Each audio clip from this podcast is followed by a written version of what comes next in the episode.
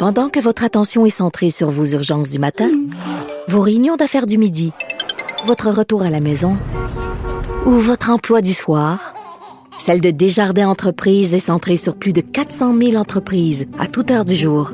Grâce à notre connaissance des secteurs d'activité et à notre accompagnement spécialisé, nous aidons les entrepreneurs à relever chaque défi pour qu'ils puissent rester centrés sur ce qui compte, le développement de leur entreprise.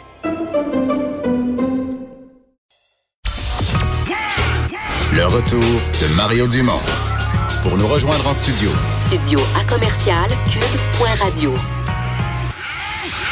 Appelez ou textez. 187 Cube Radio. 1877 827 2346.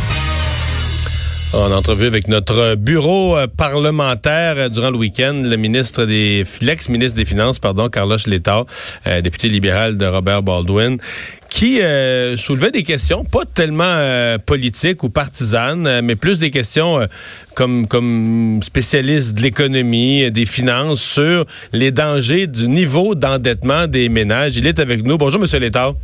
Bonjour, M. Dumont. Et, D'abord, euh, donnons certains chiffres. Le taux d'endettement des, des, ménages est, est, toujours très élevé. Hein? Très élevé. Et euh, écoutez, ça, ça, fait quand même plusieurs années que, que je, je, je suis ces indicateurs-là. Je me rappelle euh, il y a une dizaine d'années, quand, quand ça avait atteint euh, le 100% du PIB, mon Dieu, c'était c'était terrible. Et puis quelques années plus tard, c'était 120, et puis puis 130, et puis, puis là, c'est au-dessus de 155. C'est ça. Donc ça, ça, ça continue d'augmenter en, ligne droite. Même si, il faut le dire, même si euh, euh, dernièrement, dans les deux trois deux trois dernières années, il y a un certain plafonnement de ce, de ce cet indicateur-là, mais il demeure, il demeure très. Mais expliquez-nous là l'indicateur. Quand on dit 155 euh, d'endettement, 155% de, de quoi là? Du, du, revenu disponible. Euh, donc, on compare la dette la dette des ménages euh, et on la, on, la, on la met en proportion du revenu disponible. Si, on fait des, ouais. si on fait des chiffrons, une famille où monsieur, madame gagnent chacun 100 000, ils rentrent 200 000 dans la maison, ils ont 300 quelques mille de dettes. Là. 155% ça veut dire ça. Ils ont 310 000 de dettes. C'est ça, c'est ça. Euh, maintenant, moi, ce que ce que je disais avant, quand, quand j'étais, euh, quand j'ai travaillé dans le, dans le système financier, euh, et ce que je dis toujours parce que c'est toujours pertinent, c'est que ce ratio-là n'est peut-être pas aussi euh, révélateur qu'on le pense, parce qu'on compare euh, bon, on compare un, stock, un niveau de dette, l'endettement, euh, avec un revenu.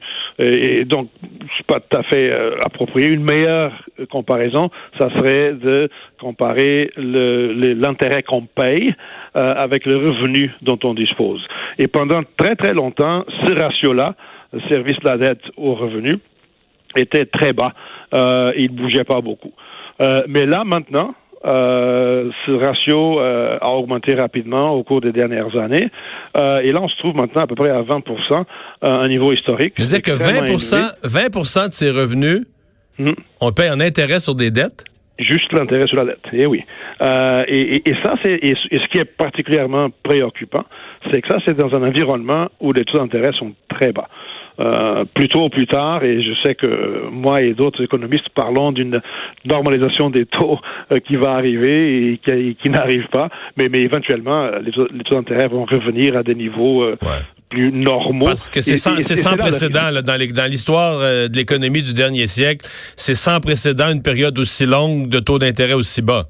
Exactement, et qui, qui, est le, résultat des politiques monétaires, des, des, des banques centrales, euh, des grandes banques centrales des pays de l'OCDE, surtout l'Europe, les États-Unis, euh, le Canada, euh, des politiques monétaires extrêmement euh, agressives, extrêmement innovantes pour pour prévenir une stagnation économique mondiale. On, on, est encore dans les, les, les conséquences de la crise économique des, années 2007-2008. Euh, dix ans plus tard, euh, onze ans plus tard, on est, on est encore en train de, subir les conséquences. C'était vraiment très grave ce qui s'était passé à ce moment-là. Euh, qu'est-ce qu'on craint? Bon, là, vous venez de nous en dire une chose. si les, les ménages payent une proportion très élevée de leur revenu en intérêt, s'il fallait que les taux d'intérêt augmentent, là, on comprend qu'il y en a plusieurs qui seraient mal pris avec les paiements. Ça, c'est une chose. Est-ce qu'il y a d'autres conséquences négatives d'un taux d'endettement aussi élevé qu'on craint?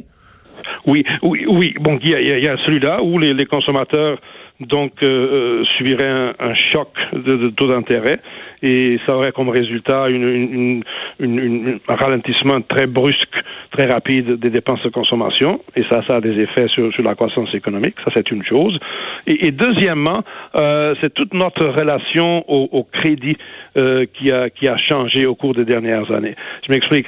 Euh, pendant plusieurs années, euh, quand on parlait de ce fameux ratio de, de la dette au revenu, on disait, mais bon, une grande partie de cette dette, c'est la dette hypothécaire, donc euh, les ménages ont quand même un, un actif derrière cette dette, donc c'est peut-être pas tellement dangereux que ça. Et là, maintenant, ce qu'on voit, c'est que c'est la dette non hypothécaire qui augmente très rapidement. Ça, c'est quoi? C'est des cartes de crédit, des prêts auto? Euh... Des prêts auto, essentiellement les prêts auto, c'est le, le, segment qui augmente le plus rapidement.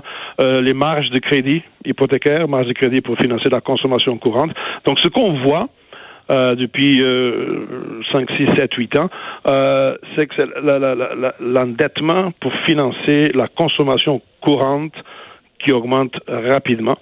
Euh, et, augmente rapidement parce que le processus de crédit, à mon avis, est, beaucoup trop rapide et beaucoup trop facile.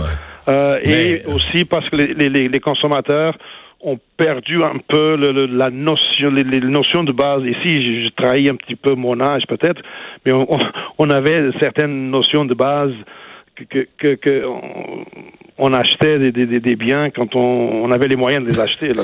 Ouais, ben c'est drôle parce qu'on parle de véhicules. Moi, je le remarque là, la quantité puis des véhicules de luxe, puis je sais comment ils valent, puis très. Puis là, des jeunes qui conduisent ça, puis là, tu finis par comprendre. Comment est-ce qu'ils se payent ça, tu sais? Puis tu finis par se comprendre que, ben, ils l'ont mis sur sept ans. Fait que là, ils finissent par avoir un paiement. Tu sais, ils finissent par rouler un, SUV Mercedes de fou. Mais tu sais, sur sept ans, là, puis arranger un peu, ben, ça fait un paiement qui est, qui est supportable. Mais tu sais, sur sept ans, si tu fais un peu de kilométrage, je veux dire, dans, dans cinq ans, six ans, ton véhicule aura un énorme kilométrage, tu seras pas encore payé. C'est ça, c'est ça. Et, et, et donc, c'est, on dirait que les consommateurs de nos jours, ce qu'ils regardent, c'est le paiement mensuel ou même le paiement hebdomadaire. Donc, vous allez vous acheter une belle voiture à 180 pièces par semaine. ça, a l'air, raisonnable. Ils ne, vous, ils ne vous disent pas que vous allez payer 180 pièces par semaine pendant 8 ans.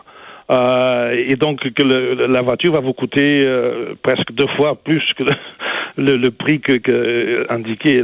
Donc, une, des choses que je propose, c'est que justement qu'on qu'on qu'on rende obligatoire euh, des mesures de, de, de, de le nom m'échappe euh, euh, disclosure on dit en anglais donc qu'on puisse de rendre public là, de, dévoiler de dévoilement complet de ce que ça coûte vraiment. Là.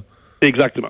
Qu'on qu'on s'arrête pas au paiement mensuel, mais, mais qu'on s'arrête au coût de l'achat de, de, de, ce bien-là pendant le tout le, la période d'amortisation. Et là, peut-être que quelqu'un, les gens commenceraient peut-être à réaliser un peu plus que, oups, ma belle voiture va me coûter euh, presque deux fois le prix. Euh. et si je peux pas m'acheter une, une, une, Lexus, bon, je m'achète une, Corolla.